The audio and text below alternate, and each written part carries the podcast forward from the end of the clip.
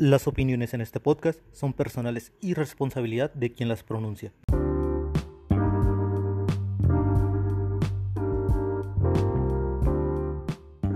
Bienvenidos a las 4P, Personas Promedio, Pensamientos Promedio. Los saludan sus personas promedio favoritas, David Gurrola y Jonathan Cervantes. En breve empezamos.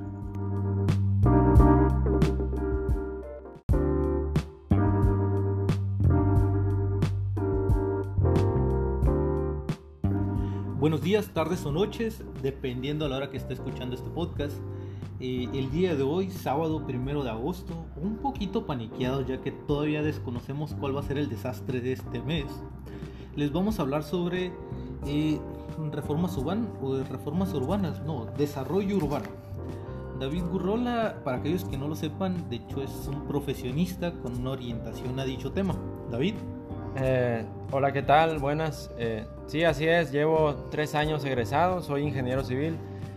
Mm, me empecé a involucrar un poco con el tema de la urbanización y el desarrollo urbano, ya que yo trabajé en un proyecto con Marco Antonio Martínez, el hijo de uno de los exalcaldes de Nogales. Traíamos un proyecto para establecer una nueva reforma urbana aquí en Nogales. Yo no soy urbanista, Algún tiempo estuve interesado en la maestría, pero no lo soy. No soy experto en urbanismo tampoco, pero conozco un poco del tema. Bueno, más que el promedio que no se dedica, o bueno, que no tiene estudios de ingeniería sabrá, ¿no? Sí, sí, estuve un poco cerca, eh, estuve en contacto cuando se estuvo tratando de implementar esta nueva reforma en Nogales. Perfecto, hablemos entonces un poco más sobre la cuestión de desarrollo. Creo que originalmente, o al menos una de las cosas que estabas plasmando para como base para poder entender el tema era los cambios de uso de suelo, como un breve, vamos a decirlo así, introducción al tema, ¿no? Una breve introducción. Sí, bueno, si queremos hablar de desarrollo urbano, creo que lo primero que tenemos que tocar es qué está mal con nuestras ciudades. Okay. ¿Qué está mal con, con, nuestra, con nuestro desarrollo urbano? Bueno, pues todo el mundo sabe que existe un plan de desarrollo urbano con cada nueva, nueva alcaldía. Y con cada nueva administración le estaremos colocando el link del plan municipal de desarrollo que abarca el actual, abarca 2019 a 2021. Bueno, el, el principal problema con, con esto es que el plan de desarrollo urbano se lo pasan por los huevos. Vamos a hablar en chile. Mira, un poquito más elegante, no sé, se lo pasan delicadamente por el arco escrotal. ¿A, qué me refiero? La corrupción dentro de este tema es bastante grande. Bueno, vamos a empezar con el primer punto, que es eh, la, la corrupción política, ¿no? Bueno, empezar, el plan de desarrollo urbano exige cambios en la ciudad, ya sea ambientales o de urbanización, de embellecimiento de la ciudad. El problema es que los recursos públicos que están destinados para este tipo de temas son usados para otro tipo de obras que benefician a los compadres o conocidos de los alcaldes en turno. Bueno, mira, no, no puedo, no voy a defender la corrupción como tal, obviamente no, pero te puedo dar una breve explicación de por qué esto sucede. A ver. Imaginas, imagínate que tú estás en el poder una acción de corrupción te va a generar ingresos que no tenías previstos. Ahora, como líder, ya sea corrupto o no, más importante que quedarte con la rebanada más grande del pastel es decir quién come del pastel y quién no. Así es. Así que ya con esto repartes el dinero entre tus allegados y los amarras de dos maneras. Aquellos que te quieran seguir de manera ilegal por, o sea, por lo que pueden beneficiarse al ver el dinero se van a ir contigo. Y aquellos que quieran seguirte, pero contigo, aquellos que no estén tan seguros, los acabas de agarrar de, los huevos porque si ellos te quieren hacer alguna jugada chueca, tú lo único que tienes que hacer es publicar las obras corruptas que tú mismo permitiste para encarcelar al otro güey. Contigo, no lo estoy justificando, está fatal, pero al menos es una breve explicación de para que la gente entienda por qué se te da tan fácilmente y por qué no se va a eliminar la, eh, la corrupción. Sí, la corrupción no se va a eliminar, es algo que va a estar presente por más que AMLO quiera hacer su cuarta transformación, ¿no? Pero ¿cómo se da esto? Por ejemplo, mm, si, si yo soy alcalde y mi compadre tiene, no sé, un hotel, un hotel, entonces yo hago cerca de su hotel, construyo, no sé, algunos fraccionamientos o pavimento una calle, le mejoro la infraestructura, pongo alumbrado, mejoro todo en general, la plusvalía de ese terreno o de ese local que él tiene aumentará millones de pesos. He ahí el por qué nuestros recursos, nuestros impuestos, los recursos públicos son usados en obras que a veces no entendemos por qué, viendo que en la ciudad vemos problemas de infraestructura grandísimos que no son atendidos.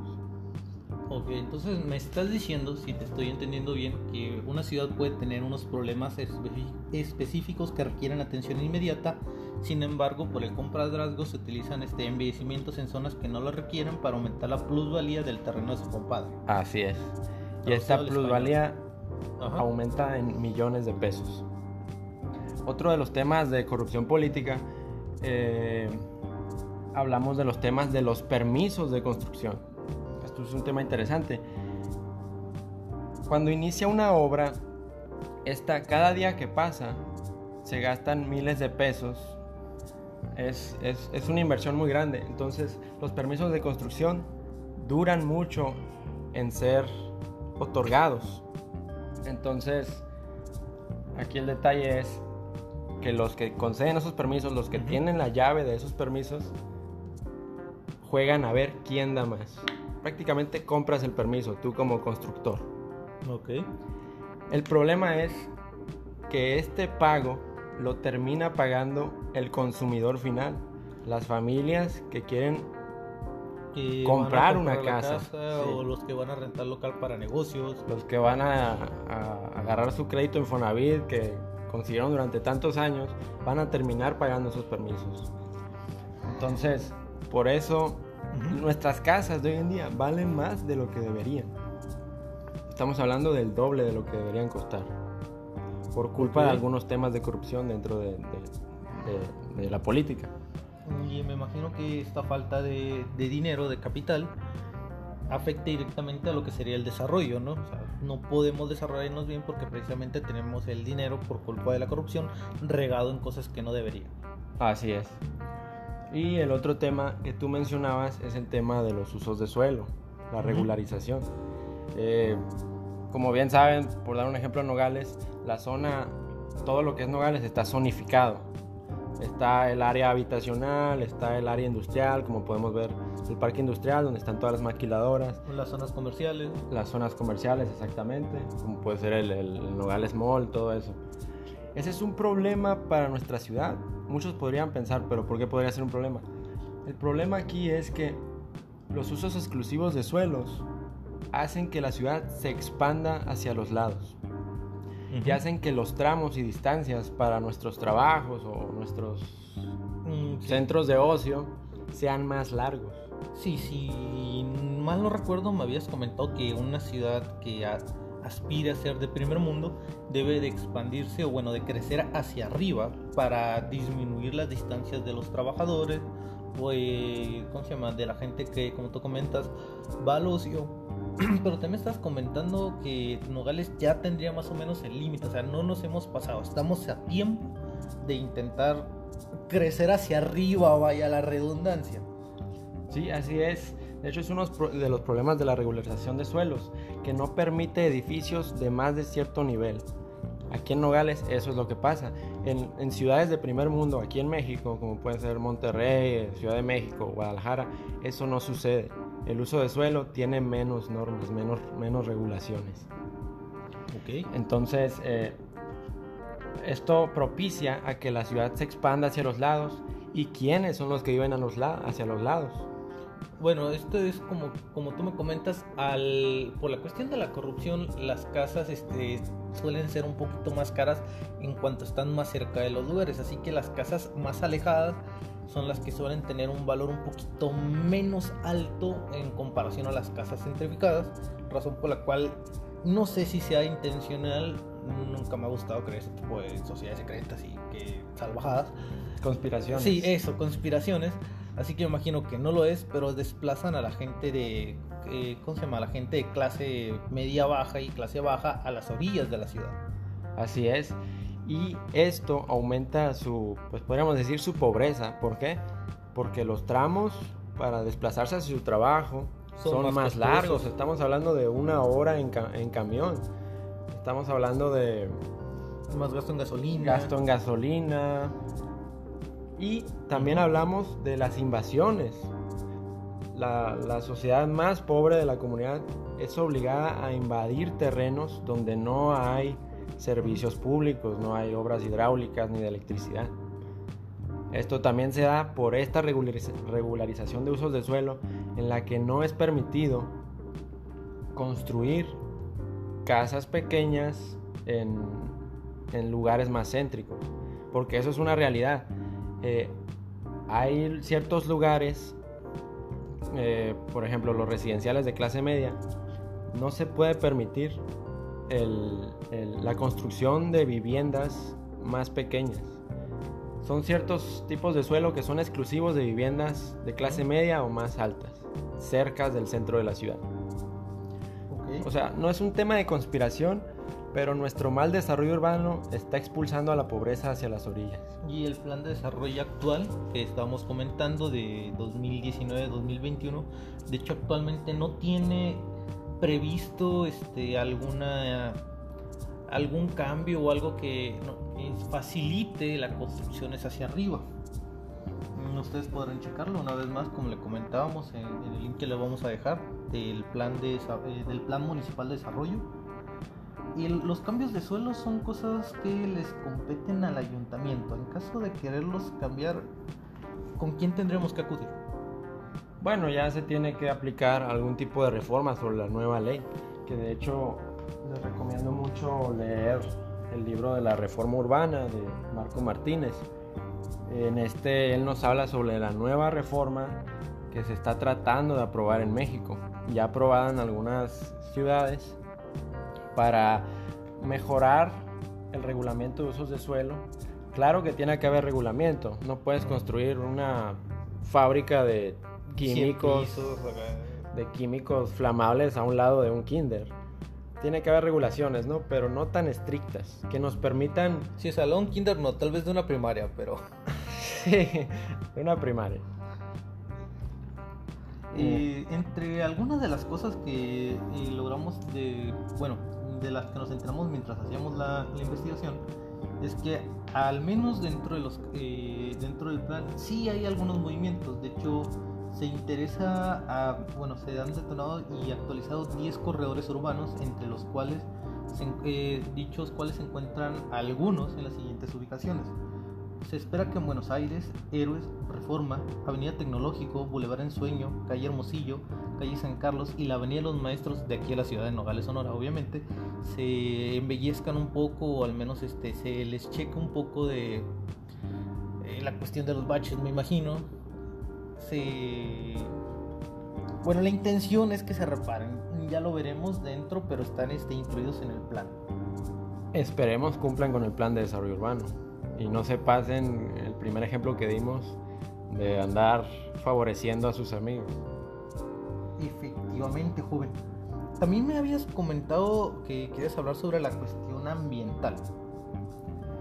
Ah, sí, un tema ambiental fuertísimo que tenemos es el tema del tráfico y los autos. No necesariamente el auto es el culpable, sino nuestro desarrollo urbano es el culpable. Si te fijas, Jonah, eh, la mayoría de los recursos públicos que tenemos son enfocados para mejorar la calidad de transporte en automóvil, ya sea pavimentando calles, ampliando calles, creando algunos puentes o nuevos niveles para disminuir el tráfico. Todo enfocado en el automóvil. Y el transporte, vaya, peatonal queda completamente desplazado. O sea, no hay alguna reforma que, ah, no sé, como tú me contaste en una ocasión, que extiendan, no sé, eh, las banquetas en algún puesto, digo, en algunos lugares o centros un poquito más sociales. Un ejemplo podría ser la calle Hermosillo. Hay muchos puestos ahí. Es de las pocas áreas que tienen hogares donde a veces se llega a antojar ir a caminar. Y Y a pesar de que es de las pocas áreas que hay Nogales, no es particularmente bonito. O sea, no, no es como que tú puedas encontrar un área verde donde sentarte a descansar después de haber comprado. Porque hay puestos de comida muy, este, muy bien este, organizados, muy limpios y lo que tú quieras. Hay varios. Pero no hay un lugar donde tú te puedas llegar a sentar a descansar dentro de dicha área. Sí, así es. Em, Nogales no es un lugar para andar caminando. Está totalmente diseñado para el automóvil podemos ver un ejemplo, eh, para los que han visitado la Ciudad de México lo saben, por ejemplo los barrios de La Condensa, Polanco. Las calles están diseñadas para el peatón, tenemos banquetas amplias, con bancas, con muchos árboles, con puestos de comida, cafés, librerías, todo tipo de actividades para hacer, para que tú puedas bajar de tu departamento y conseguir ir a un abarrotes, conseguir lo que ocupas, todo tipo de actividades sin necesidad de usar el auto. Lo cual a su vez este, pues influye, como comentabas, en la cuestión ambiental. Influye totalmente en la cuestión ambiental. Y pues también este, aumenta un poquito la misma economía del lugar. O sea, las pymes que hayan allí, el puestito de Doña Marta, por ejemplo, eh, tiene un poquito más de impacto precisamente porque la gente que está a su alrededor prefiere ir a comprar ellas a montarse en el carro, manejar durante 20, 30 minutos para llegar a un Walmart, a un Oxxo a comprar lo que le haga falta. Sí, sí. Eh, y ahorita que mencionas eso de, del tema de, tienditas, todo eso con la normalidad actual es totalmente ilegal. Ah, sí, de hecho, este, había checado que, por ejemplo, si usted tiene su casa en, pues, vaya, en un terreno habitacional y usted abre, abre su tiendita, legal, eh, su negocio está fuera de la legalidad. Necesitaría cambiar, eh, cambiar su uso de suelo para que su vivienda ya no fuera habitacional, sino que fuera comercial. Esto no, no implica, a pesar de que está fuera de la legalidad, no implica que lo vayan a meter al bote por abrir su tiendita. De hecho, el riesgo mayor es en realidad una multa. Esto es, eh, le compete al ayuntamiento y ellos antes de llegar con la multa le van a avisar una o dos o tres ocasiones este, a que se regularice. Precisamente porque como tú comentas está un poquito salvaje la, la actual, ¿cómo llama usted? La actual organización. el desarrollo urbano está mal planeado. Eso, está mal planeada la actual, este, el, el plan de desarrollo actual, no.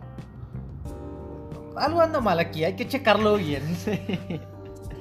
Bueno, ¿y, qué propicia que, sea todo esto tan ilegal? Que no podamos tener talleres cerca de nuestras casas, que no podemos tener lavanderías, tienditas, eh, restaurantes. Todo esto propicia a lo mismo, al uso del automóvil, a tener que viajar lejos, a conseguir lo que queremos, necesitamos. Y, esto propicia más a la contaminación ambiental. Otro de los temas dentro de la contaminación ambiental es el tema de los árboles es un tema algo delicado aquí. Mm, a ver, este... Bueno, dentro de la construcción existen normatividades ambientales. Eh, no recuerdo muy bien si es cierta cantidad de árboles por casa que construyas que tienes que plantar o cierta cantidad de árboles por árbol, por árbol derrumbado. Para esto debe venir un inspector del ayuntamiento, checar cuántos árboles ¿Cuál es el plan de desarrollo? Pues cuántos se van a tumbar y cuántas casas se van a construir y ponerles eh, la cantidad de, bueno, sacar la cantidad en relación a la ley que me estás comentando, cuántos árboles tiene que haber, que le digan dónde los van a colocar y la misma persona tiene que checar a ver si han cumplido con lo, eh, con lo prometido, ¿no? Así es. El problema es que el ayuntamiento jamás envía a estos inspectores. Y lo sé porque yo trabajo en obras residenciales. No he visto a ni uno en los tres años que llevo. Entonces, hay veces, hay ciertas empresas que son responsablemente ambientales. Socialmente responsables. Socialmente responsables. Y sí lo hacen. Yo trabajo para tres empresas. Eh, algunas de ellas sí plantan los árboles que deben, pero llegan a ser unas matitas de... O sea, cumplen con la cantidad. Cumplen con la cantidad, exactamente. o sea, no puedes comparar un árbol de bellota con un rosal no te va a producir la misma cantidad de oxígeno. de hecho, precisamente hablando del árbol de bellota, en el 2019 en el boletín oficial del estado se declaró, se declaró al árbol de bellota como patrimonio, como árbol patrimonial de Nogales. Ustedes lo pueden encontrar en el escudo de Nogales, aparece en la parte de abajo y decidieron este, darle esa importancia. Eh, hay este, organismos encargados precisamente de defender, al menos aquí en Nogales, el árbol de bellota. Eh, también estaremos dejando el, link del boletín oficial del, estado del año 2019 donde aparece este, dicha sección. Eh, para que no estén mucho buscándolo, lo van a encontrar a partir de la página 38. Es un documento que consta de, 40, eh, de 44 páginas, no hay que necesidad de leérselas todas. a partir de la 38 pues, encuentran esto del árbol de la biota y cómo lo declaran árbol patrimonial. Así es, chequen esa información. Esperamos pues de verdad se pueda cumplir con esto. Porque ya vemos el ejemplo de la, del terreno que enfrente de Chamberlain, que se destruyó totalmente. La verdad, dudo mucho que todos esos árboles vuelvan a aparecer en algún lado. Sí, o sea, literalmente de... No, literal, oh, malo palabra. Bueno, aplanaron el lugar y sí recuerdo que había ahí había varios árboles bastante bastante grandes no, no es como que los hayan podido replantar, sacar y plantar en otro lugar. Y el terreno sí está bastante grande. Tú que tú como conocedor del tema, ¿qué tanto le calcularías así dando una cantidad a los salvajes?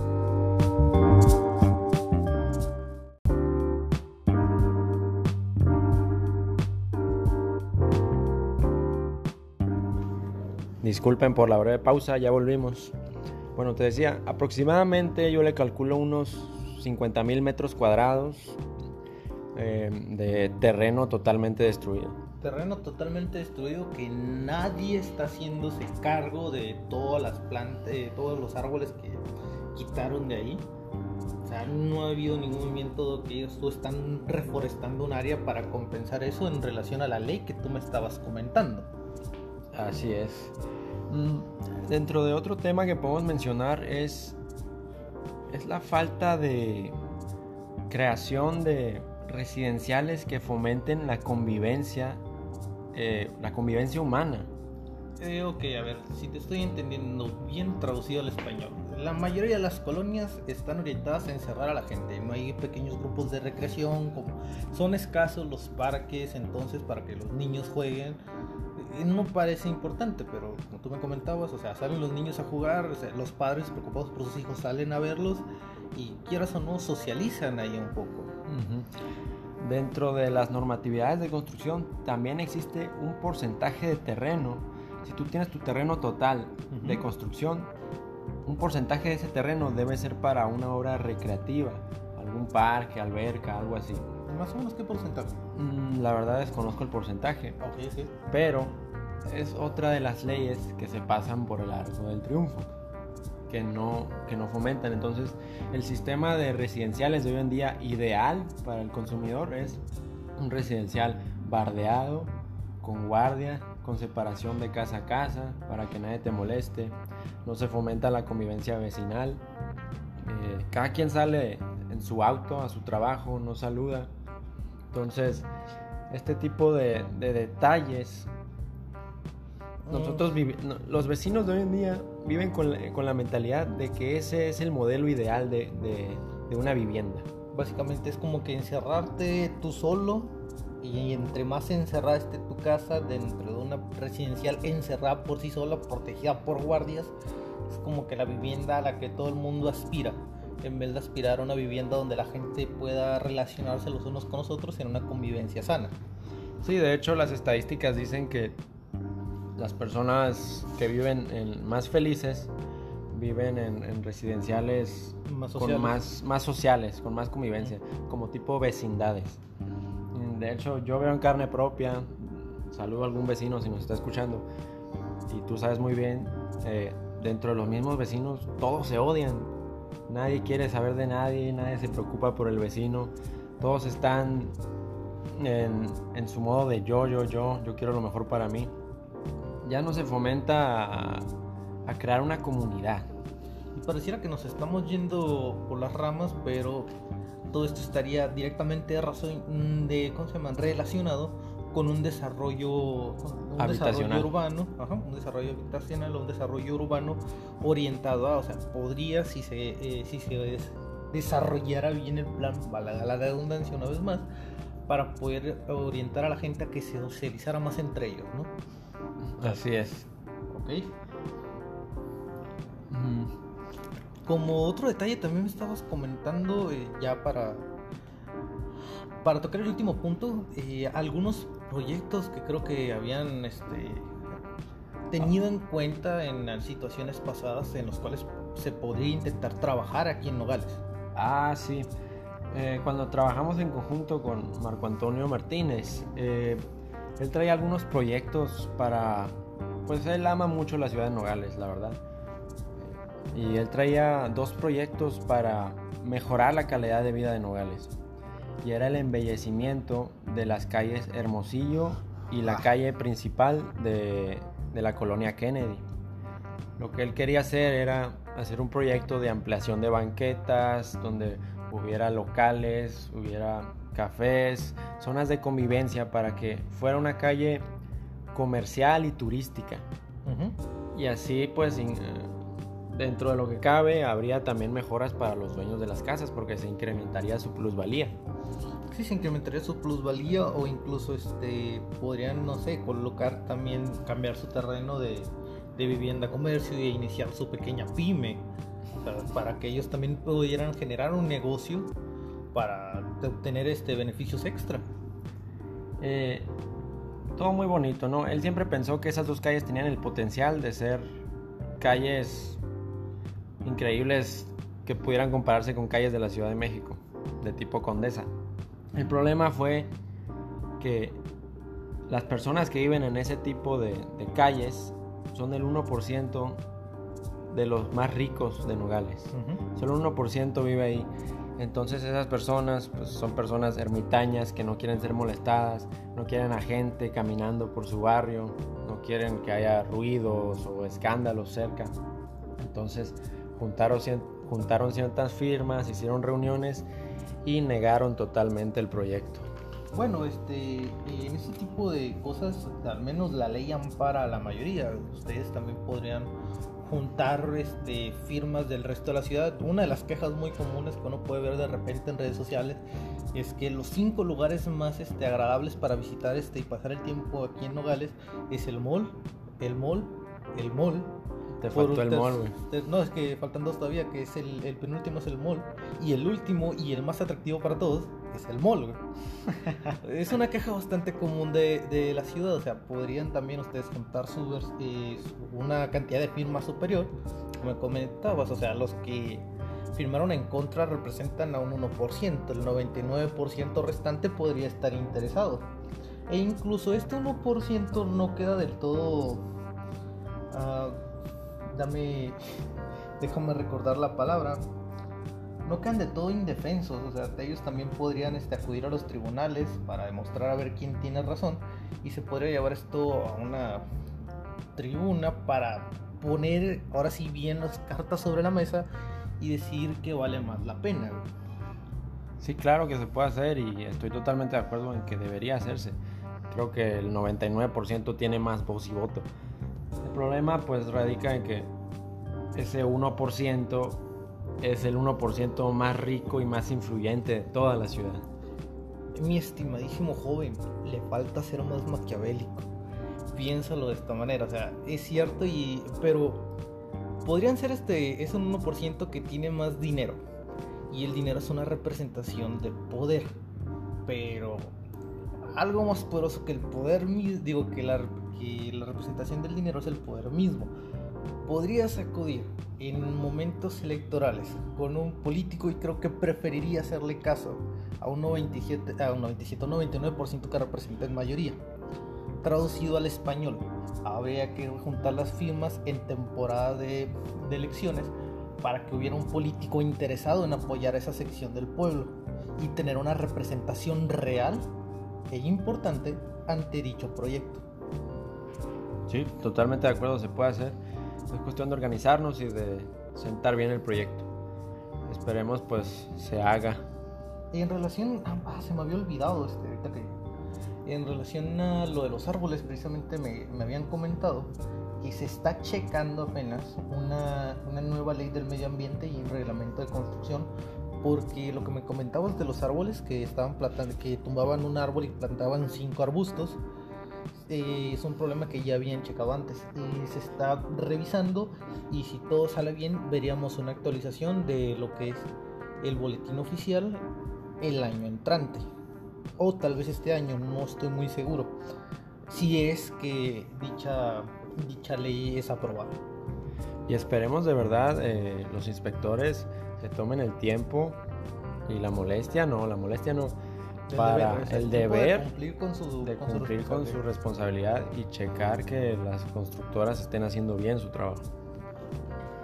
Otra cosa que me faltó mencionar sobre la, la regularización de suelos, el uso de suelos, es que la, la, normatividad no te permite construir casas de, tienen que ser de cierto tamaño mínimo, ciertos números de cuartos mínimo, lote de estacionamiento mínimo.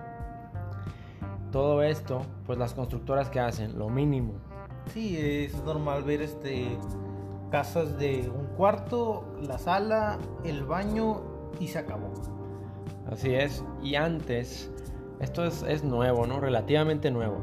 Pero por ejemplo, aquí en Nogales, ¿dónde vemos ¿Qué colonia es la que tiene las casas más variadas, con distintos tipos de cuartos, de arquitecturas, de fachadas? La colonia del 1%, la colonia influyente de Nogales. Ellos pueden hacer y deshacer lo que quieran con su suelo porque tienen ese poder. Nosotros los mortales no podemos, estamos sujetos a las normas. Eh, de hecho, como comentario, ahorita que hablábamos de, de la ilegalidad, es ilegal ampliar tu casa. ¿Qué? no puedes hacerlo. Es ilegal, más eh, no está, como tú dices, las tienditas no van a ir y tumbarte tu construcción. Llegas a un acuerdo con el ayuntamiento, un permiso, pero ese permiso es, pues, corrupción y enriquecimiento de, aquellos que lo brindan. Pero, pues, realmente es ilegal ampliar tu casa es que depende, o sea, de buenas a primeras puede existir un permiso y eso no lo vuelve ilegal o directamente algo corruptible. Si yo quiero un permiso y me dicen tarda tres días en salir y yo cumplo con los días y demás y me lo ofrecen, eh, digo, y me dan mi permiso, entonces está dentro del margen de lo legal. El verdadero problema o la ilegalidad es si me dicen el permiso tarda tres días, si te chingas con 100, te lo consigo en uno. Ahí es donde realmente se entra la corrupción. La existencia del permiso mismo no representa corrupción como tal. Es que es un tipo de permiso que no es oficial. Como te digo, es ilegal ampliar tu casa. Pero es como decir, yo soy dueño de... O sea, yo soy el que te va a multar, dame cierta cantidad de dinero y no te voy a multar. Es un permiso fantasma. No sé si me doy a entender. Mm, creo que esto tendría que... Eh, esto daría más para hablar de los impuestos, que es un tema complejo que a nadie le gustan, sobre todo porque el mismo término lo dice, te los imponen. Pero, o sea, los impuestos son nuestro deber para tener una ciudad más o menos estable. Mucha gente que no lo llega a entender automáticamente los tacha de corrupción. Pero, por ejemplo, las calles, el alumbrado y esas cosas, parte de ellos nace el mantenimiento que se les da, nace los impuestos, idealmente sería un tema bastante largo y ahorita ya hemos este, abarcado un rato y podríamos tomarlo después. Sí, sí, claro, hay que tomarlo después. Es bastante interesante. Pero bueno, pues... Resumen. A ver. Eh, ¿A qué conclusiones podemos llegar? Eh, yo creo que hay ciertas cosas que estamos haciendo mal y que deberíamos mejorar. Eh, principalmente está el tema de la regularización de usos de suelo que no sea tan estricta, que no sea tan estricta, que permita un desarrollo urbano más, un poco más flexible, para que haya más variedad en, pues, en la comunidad. Ok, que sí, que hubiera un poquito más de, de variedad. De hecho, ya sacando sueños salvajes, este, me quedé pensando. Sé que la mayoría de las maquilas aquí tienen su pequeña eh, planta tratadora de agua suponiendo que dieran un poquito más de libertad, ¿existiría la posibilidad de que un complejo de edificios departamentales tuviera su pequeña planta de agua? ¿Tratadora de agua? Sí, claro. ¿Esto no generaría este, algún trabajos, ¿no? Para aquellos que tienen que estar cuidando esta sección y demás. Me quedé porque hace poco había visto que al menos países del primer mundo están intentando implementar granjas hacia arriba, precisamente lo que me estás comentando de desarrollo vertical. Sí, eh, sí se puede, pero ya te meterías en temas de...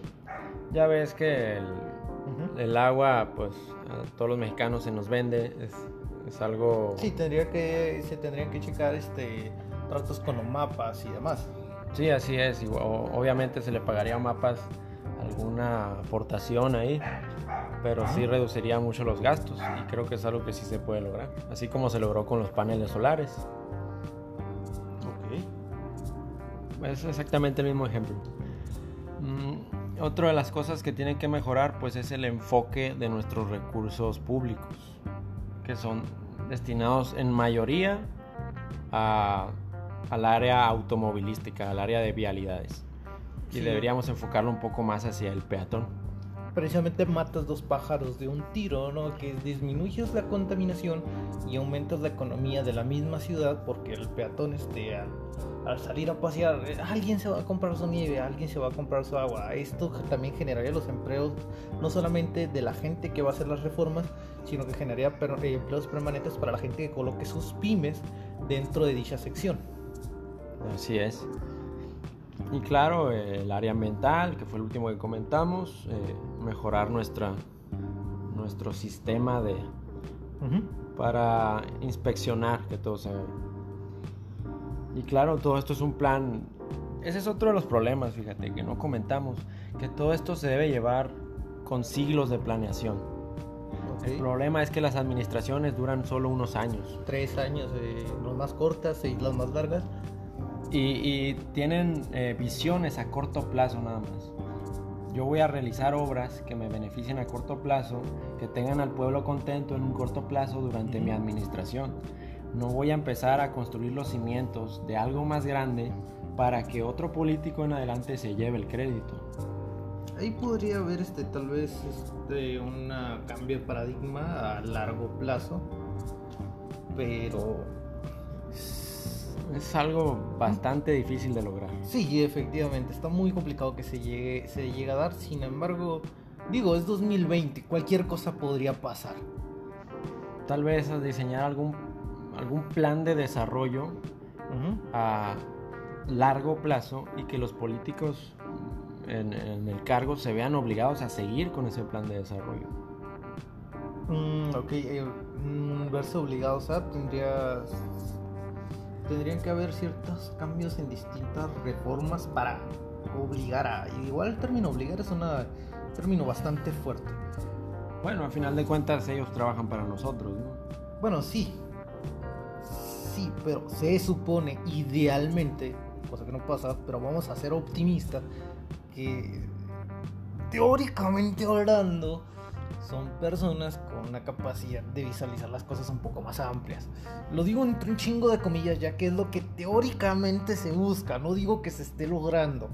Digo que teóricamente así debería de ser. Así que obligarlos a seguir las órdenes de un grupo de gente que teóricamente hablando no tiene dicha visión, mmm, igual está metido un poquito con calzador.